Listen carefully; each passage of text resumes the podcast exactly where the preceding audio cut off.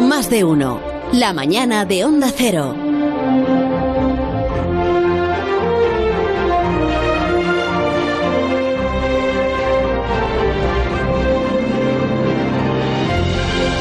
Aquí empieza la sección de Alberto Aparici, que ha recuperado, veo, la vieja costumbre de, tener, un- de entregar un guión y de ponerle título al guión. El título de hoy se llama La criatura más resistente del mundo. La criatura más resistente del mundo es em, la cucaracha, ¿no? No sé. O resistencia, no sé, el récord man de maratón, Oh, por ejemplo. Podría Sabes que Alberto ser. siempre pone títulos con trampa en Eso sus, es verdad. en sus eh, guiones de su sección. Ah. Alberto, buenos días. Hola, hola Carlos, buenos días, hola Begoña. Buenos días. Lo que desgana te da Estás los ahí como buenos días. sonriendo cuando dice Begoña lo de la cucaracha. el- Que no Le- es que le esa. ¿eh? gustan las cucarachas, Alberto. Pues no mucho. hay, no hay gato encerrado esta vez, ¿eh? De verdad, está- vamos a hablar ¿De de... cucarachas? No, Ah. no, yo no he puesto cucaracha en el guión, he puesto Eso me lo pone la a mí. criatura, quizá debería puesto el animal más resistente del mundo, porque eso es exactamente de lo que vamos a hablar. Es el último animal que hemos enviado a la luna. El último animal que hemos enviado a la luna. Esto debe ser una pista definitiva. Ah, Pero seguimos Claro. enviando animales al espacio. Eh, bueno, ma- ma- Pobrecitos. más o menos. Va- Pobrecito. Eh, Bueno, la época, la época famosa de enviar eh, bichos al espacio para torturarlos, la época de la perra laica que se murió ahí arriba, Claro. lo- los primates estos que lanzaron los Claro. americanos, esa época ya ha pasado, ¿vale? Pero en todas estas décadas hemos seguido mandando cosas, lo que pasa es que la gente no se enteraba. Hemos eh, enviado tortugas, hormigas, gusanos de seda, bichos de todo tipo, hasta llegar al que hoy nos interesa, que es un animal súper guay, se llama el oso de agua. El oso de agua. Oso de agua. Vale. Eh, pero lo han mandado al espacio, al oso Sí. de agua. Entonces era un oso pequeño, digamos. Esto Eh, lo cuida mucho los... Bueno, no solo pequeño, es microscópico. Los, los adultos Ah, alcanzan microscópico. el medio milímetro aproximadamente. Algunos un poquito más, algunos un milímetro. Ya, pero has dicho que es un oso. Es, eh, es un oso de agua. Un oso de medio milímetro. Es, eh, y- y- es- es un oso de agua. ¿Pero qué clase de oso mide medio milímetro, Alberto? A ver, vam- vamos a ir, vamos a ir al principio Un y os marco lo explico. científico eres tú. ¿Os, os acordáis de Bereshit, esta sonda israelí que en el pasado mes de abril intentó aterrizar en la Luna, pero, Pero no, es verdad, hizo pero se escogorció? Sí, me acuerdo, hizo, sí. hizo un lito frenado que, Sí, que se sí. dice. Eh, bueno, ¿Por qué pues- nos reímos? ¿Por qué nos reímos siempre que se cae alguien, incluidas las ondas israelíes? Bueno, a ver, son, cosas, que- son cosas que pasan, pobre. Qué maldad, es la Ya, maldad ah, pero- inherente del ser A mí me- humano. no, hombre, pobres israelíes Lobo de habían, lobo. habían puesto mucha Somos ilusión en lobos. esto. Bueno, Ya, Pero resulta, luego le pasó lo mismo a la India, fue, ¿no? A la- Efectivamente. también te reíste, Venga, me va, acuerdo. ja, ja, ja. bueno, re- pues resulta que la misión principal de Bereshit era depositar en la Luna una especie de biblioteca gigante con 30 millones de páginas litografiadas en un tamaño pequeñísimo, en una especie de DVD de muchas capas, pero a última hora se le añadió un cargamento adicional, que eran varios miles de estos osos de agua deshidratados, eso sí, porque es conocido que en ese estado es cuando son capaces de resistir condiciones extremas, como por ejemplo el espacio exterior. ¿Están muertos entonces? Eh, no, están solo Ah. deshidratados. Han perdido, han perdido prácticamente toda el Están agua de su sufriendo, cuerpo. están sufriendo entonces. No, no, porque entran en una especie de estado de, De estasis. letargo. Sí, Ah, exacto. y ahí vale. pues eh, aguantan, aguantan todo lo bueno y todo Están lo más malo. tranquila. Aguantan el calor extremo, aguantan el frío extremo. Exacto. Eh, Bueno, han estado en, en la pared es- en la pared exterior de la Estación Espacial Internacional aguantando ahí el vacío del espacio durante creo que fue un mes o algo así. Pero el oso este, ¿no podéis dejar poner una foto del oso para yo hacerme una el- idea? yo y en muchos la- En la oyentes. emisión de FM. Sí. ¿Puedes poner una foto para que la ¿Puedes? vean los oyentes, Sí, Pues, por favor? en la, en la FM que lo descodifiquen ellos. con Ay, alguna y que les especie de- salga en formato plasma en su casa. Bueno, os lo puedo dar a vosotros. Os lo, os lo pongo en Twitter o algo por el Vale, estilo. A ver, vale. también lo podemos poner en el video wall esto. A ver, buscad en Google tardígrado. Tardígrado. Tardígrado. y lo ponéis, ya veréis. Es es súper bonito. Tiene mucha personalidad. Ahí lo veis, ahí lo veis. Ay, Dios, eso no tiene mucho, pero es adorable, ¿eh? Sí, me gusta. Lo estáis viendo, ¿no? A- a- No, yo, no, es vamos, yo lo he maravilloso. puesto en Twitter hace un rato. O sea, el que quiera puede, Ah, pues puede sí, mirar. sí, nada, puede buscar mírale, en Twitter mírale. más de uno. No lo o ves. Que lo mire. Alberto Aparici y encuentra el Claro. tardígrado. Hace 37 minutos lo puso. Espérate, que es que no le sigo al Ahí Yo no está. te sigo en Twitter, por eso Pues, no. no, sí, no Tú hace sabrás falta, ¿eh? lo más que- de lo que uno lo haces. tienes. ah, es esto de aquí. Claro. Es esa cosa, Ay, sí. qué Ah, que es cosa bonito, más es que es mona. súper guay. Que va a ser bonito. Es que va a ser- achuchable, es achuchable. Pero que no es un oso, o sea, no sé que no. Pero podría Bueno, un poco... Sí. Es como una oruga, ¿no? Más que un oso. No, más oso que Pero lugar. con. Bueno, es- se le llama así porque a Con un pitorro naturalista. delantero, pitorro... ¿Por qué se le llama así? Eh, Claro, es que no has expli- es que no has- es que nunca empiezas por donde debes empezar la sección.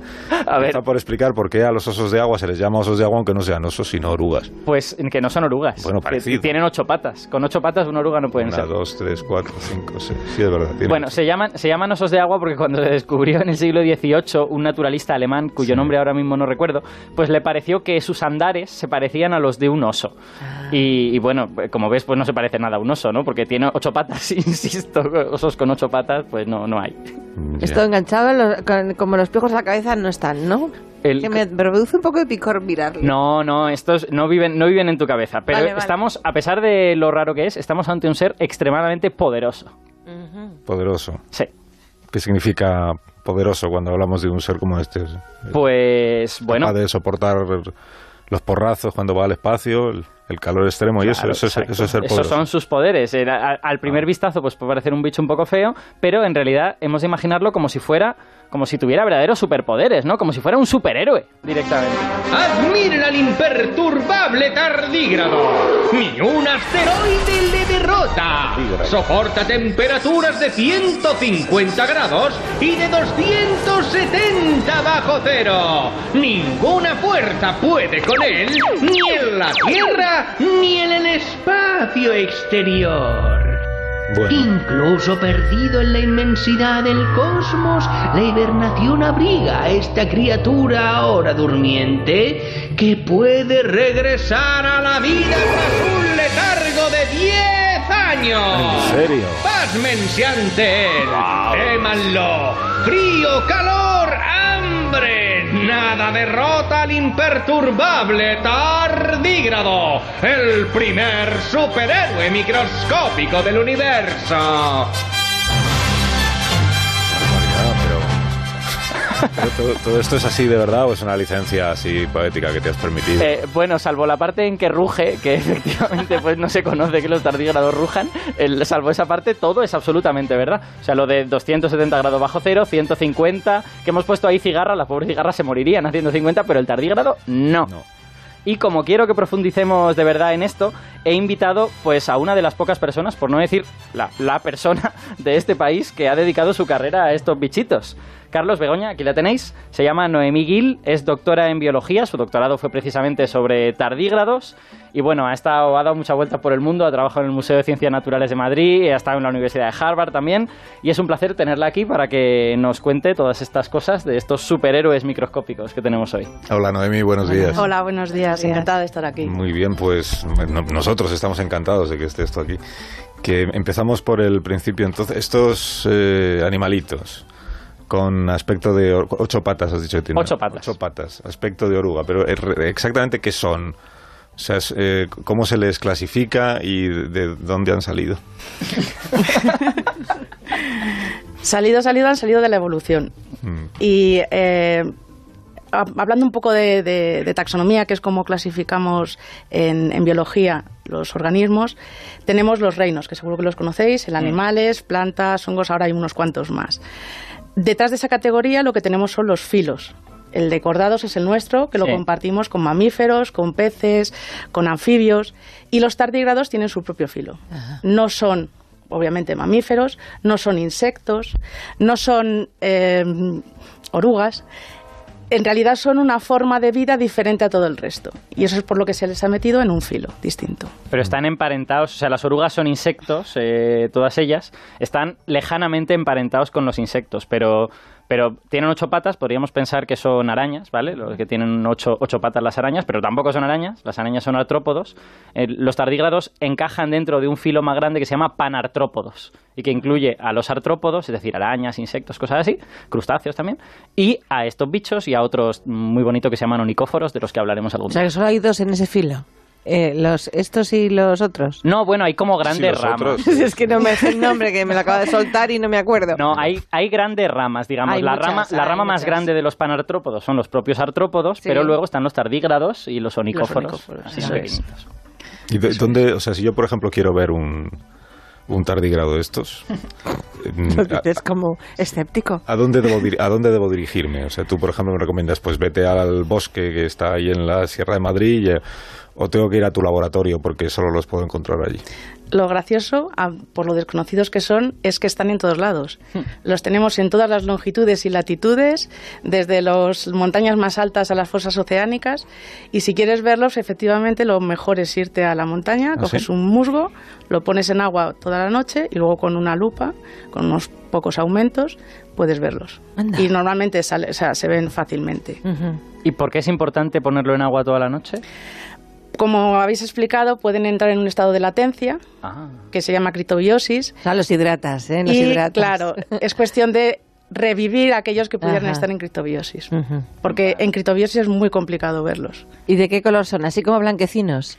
Depende. Hay algunos que son marrones, otros son transparentes, otros depende de lo que coman. Hay algunos que comen hojas y esos se ven verde por dentro. Ujú. Y no asumo ningún riesgo hidratándolos y devolviéndolos a la actividad. Como un gremlin. No, no, no, no, no. De hecho, de hecho no, no, su- no supone ningún peligro para ni para personas, animales, no son plagas, son, son muy buenos chicos. Ajá.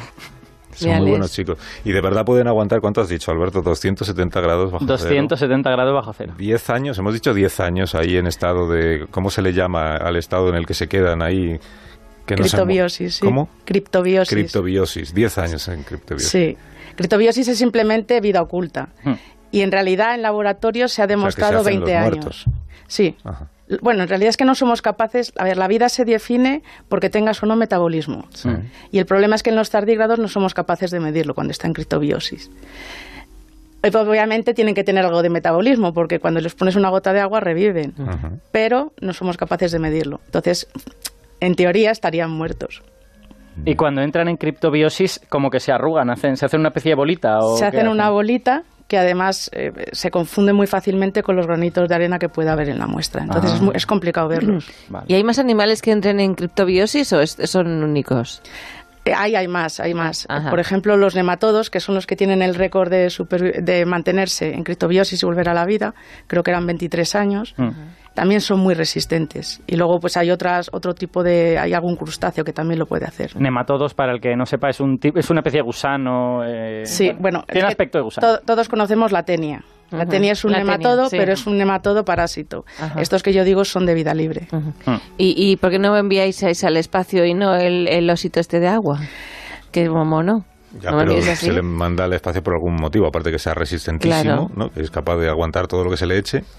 ¿Con qué otra? ¿Hay alguna intención más allá de eso, de enviarles a, a la luna? Has dicho que los hemos enviado. Sí, pero bueno, eso nadie dijo que hubiese intención. O sea, eso era. ¿Los hemos enviado sin querer o qué? Eh, No, había un señor, esto era una, un experimento privado eh, y, Ah. el, y el eh, señor que hacía esto dijo voy a meter tardígrados, no, no había ahí Vale, una vale. justificación científica. Vale, vale. Las veces que se les ha mandado, se- el objetivo es ver cómo responden y luego mandándolos de nuevo a la, a la Tierra, es decir, primero si sobreviven Mm. y si sobreviven, qué pasa con esos tardígrados y con su descendencia. La importancia está en que si a ti te ponen frente a muchos rayos X, Mm. que por eso nos limitan las veces que te puedes hacer una radiografía, tu ADN se puede alterar. Los tardígrados no solamente regresaron vivos a la Tierra, sino que ellos y su progenio, sus, sus descen- descendientes, eran totalmente normales. Es decir, tienen una reparación de ADN que es brutal. Mm. Y eso es muy interesante a nivel bio- de biomedicina. Claro, claro. Joder, qué interesante. O sea que la, la clave de su resistencia realmente es conseguir que el ADN no se deteriore demasiado. Eso es lo fundamental. En gran parte sí, también que resista toda su superficie, porque si no, pues Ya. no llegaría vivo, claro. Hmm. Bueno, has contado, Alberto, que Noemí es una, es una institución en este asunto, en el mundo científico. Ella pone cara de, de que sí, en efecto. Por lo menos en España, este es en fin, de las poquísimas personas. sí, o sea que estarás, eh, co- tendrás un nivel de apoyo institucional a todas tus investigaciones desmedido, dada la categoría profesional que has alcanzado.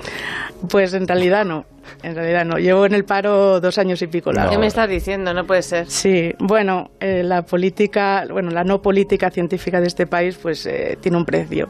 Y es eso. Es, esta es li- mi línea de investigación, que es muy arriesgada, obviamente se ha, se ha descartado.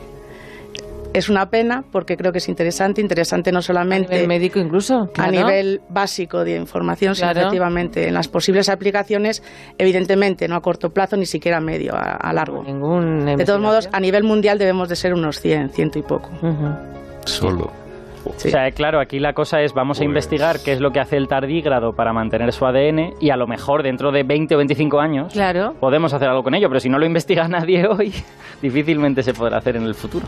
Noemí Gil, gracias por habernos acompañado esta mañana Muchas gracias y por por, tenerme aquí. habernos presentado a estos eh, bichitos tan simpáticos. Son buenos chicos, has dicho, ¿no? Son buenos chicos. Buenos chicos. los Gracias. tardígrados. A ti. Alberto Aparici, hasta la semana que viene entonces. Pues hasta la semana que viene. Muy bien, lo has pasado bien en tu propia sección. A mí me ha encantado. Yo siempre que traigo bichos guays, lo paso bien. ¿Bichos te refieres a los invitados? No, pero bueno, de- Bueno, sí, les llamas, a- les llamas así. eh, no voy a Ah, que responder ellos hasta no lo saben. ellos no lo saben. Adiós, Alberto. Hasta luego. Estamos camino de las 12, enseguida a las 11 de la mañana en las Islas Canarias. Ahora seguimos.